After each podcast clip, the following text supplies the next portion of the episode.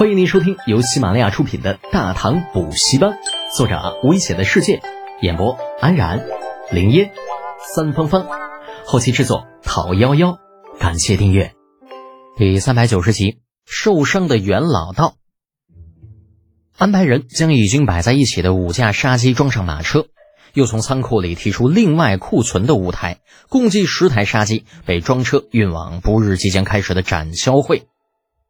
李浩望着马车离开，突然一拍大腿：“嘿呦，你看看我这脑子！怎么了？”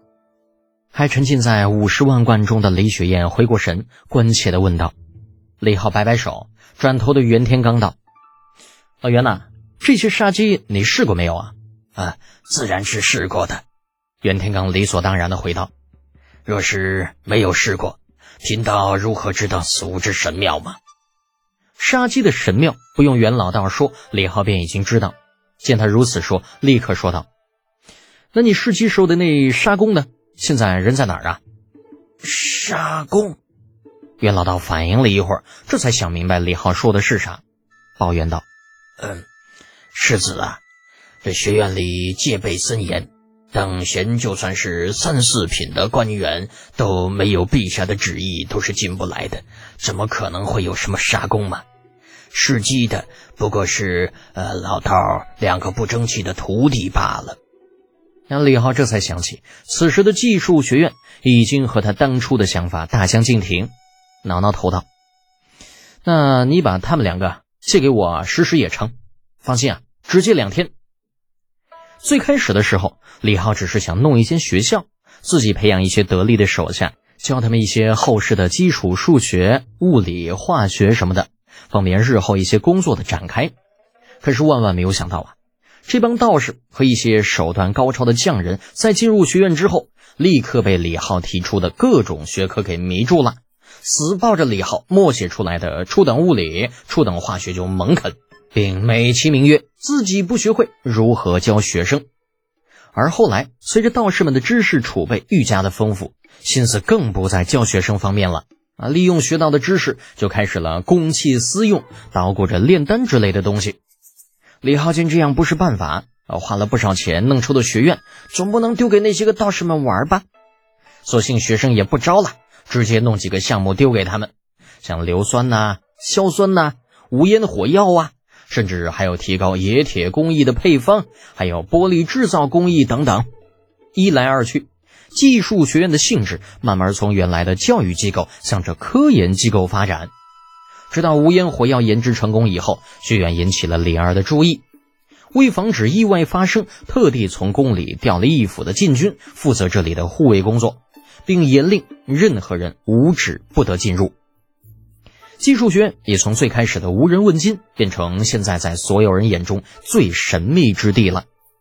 所研究的项目也开始变得越来越高端，范围也变得越来越广。这也是为什么学院会花钱如流水的原因。袁天罡听说李浩要借人，立刻紧张起来。呃，世子要借他们干什么呀？贫道那两个不成器的徒弟眼下身负重伤，可不能离开太久。嘿，你咋这小气呢？不过就借两个人而已。李浩才不管袁天罡怎么想，鄙视他一句，转头又对李雪燕说道：“纺纱机的销售就交给你了，回头跟你家那个摊位放在一起，嗯，你就帮忙看着照顾一下。另外，你再从家里挑两个机灵点的丫头，跟着老袁的徒弟学学如何使用纱机。”到时候给那帮老外演示演示。说起正事，李雪燕也不含糊，轻轻点头。啊，这种事情也不是第一次了，左右不过就是多派一个管事过去看看而已。你放心吧，我会派出最得力的人。袁天罡本以为李浩是要从他这里挖墙脚，紧张的要命。啊，但后来发现只是去现场教学，心情顿时一松，大包大揽道。哎呀教徒弟这种事情，世子可以放心，列徒保证包教包会。那是啊，不就是四个破线轴再加一摇把吗？只要不是傻子，基本都能一看就会。李浩翻了个白眼儿，继续下一话题。老袁呐，这次我带雪燕郡主过来，主要是想让她来这里负责一些事情。你看学院里还有没有空着的场地啊？弄一个轻纺院出来。作为学院的主要负责人之一，院长李承前那挂名混日子，金主李浩三天打鱼两天晒网的情况下，袁天罡虽无学校最高管理者之名，但是却有着最高管理者之实。低头略想了一下，便道：“嗯，若是这样的话，贫道觉得这机械医院直接换个称呼便好，人手什么的，是郡主需要调配就可以了。”嗯，那就这么决定吧。机械医院改在轻工房，那呃，主要负责纺纱机、织布机的研究工作，尽量简化其操作步骤和使用的可靠性。李浩说完这些，又对李雪燕笑道：“以后你就是这座小楼的主要负责人了，千万不要偷懒喽。”啊，我我是这里的负责人。李雪燕从始至终都没有搞明白李浩到底要干什么。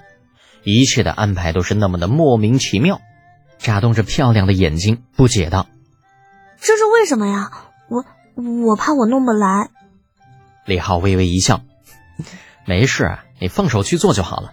出了事儿我担着。”不知不觉间，两人便给身边的纯阳老帅哥喂了一把狗粮，弄得老袁是走也不是，留也不是，尴尬的咳了一声。那个世子啊，贫道看郡主也是第一次来咱们这里，呃，不如贫道带着您和郡主参观一下这里，可好啊？那感情好。说来我这都有半年多没来过这儿了，正好看看老袁你在搞什么新东西。随着袁天罡一声招呼，立刻有人赶来，挂着学院内部通行证的马车。李浩几人坐上去，马车立刻动了起来，向着学院的深处驶去。马车里的空间十分宽敞，坐上四五个人都不显得拥挤。迎着李雪燕好奇的眼神，李浩解释道：“这是专门用来在学院内部通行的马车，所以做的大了些。”李雪燕很好奇：“为什么在学院里面还要准备马车？”啊，因为这里实在是太大了，真要走的话，怕是两天也没有办法把这里所有地方都走上一遍。不过也亏得世子当初将这里弄得这么大，否则这么多的研究项目，贫道都不知道摆在哪里好呢。袁道长，学院的研究项目很多吗？李雪燕的眸子里带着强烈的求知欲。与其说他想知道学院里的研究项目，不如说是想知道五十万贯是怎么在半年内花出去的。只不过他问的很有技巧罢了。啊，果然是个贤内助啊！能与这样的女孩喜结连理，也不知道李浩走了什么狗屎运。袁天罡也是个见过世面的人物，如何听不出李雪岩话里的意思吗？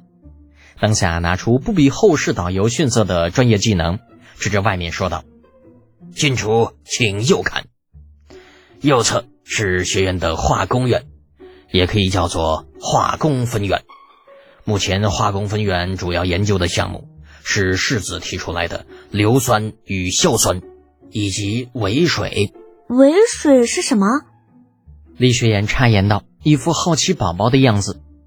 李浩解释道：“这尾水啊，就是一种能够燃烧的黑色液体，你也可以叫它石油。”随后又颇有些意外的看向袁天罡：“哼，想不到你竟然会研究尾水这种东西，我以为你会把它当成是火油来用。”呃，不不不，世子啊。这尾水并不像你想的那么简单。说到学院的研究项目，袁天罡像是换了个人，变得有些癫狂。若是贫道不说，你绝对想不到化工院在尾水里发现了什么。发现了什么呀？你总不会在里面发现了航空煤油了吧？李浩打趣道。在大堂聊石油，李浩估计绝对不会有人比自己更了解这个东西。那袁天罡就算再厉害，难道还能把石油玩出花儿来吗？果然，袁天罡脑袋上冒出了无数的问号。呃，航空煤油是什么？嗯，没啥，你接着水字数。李浩摆摆手，并没有解释航空煤油具体是什么。就这东西啊，实在是太复杂了。单就拿煤油来说，就已经很让人难以理解了。若是再加上航空，这听的人三观非毁了不可。本集播讲完毕，安然感谢您的支持。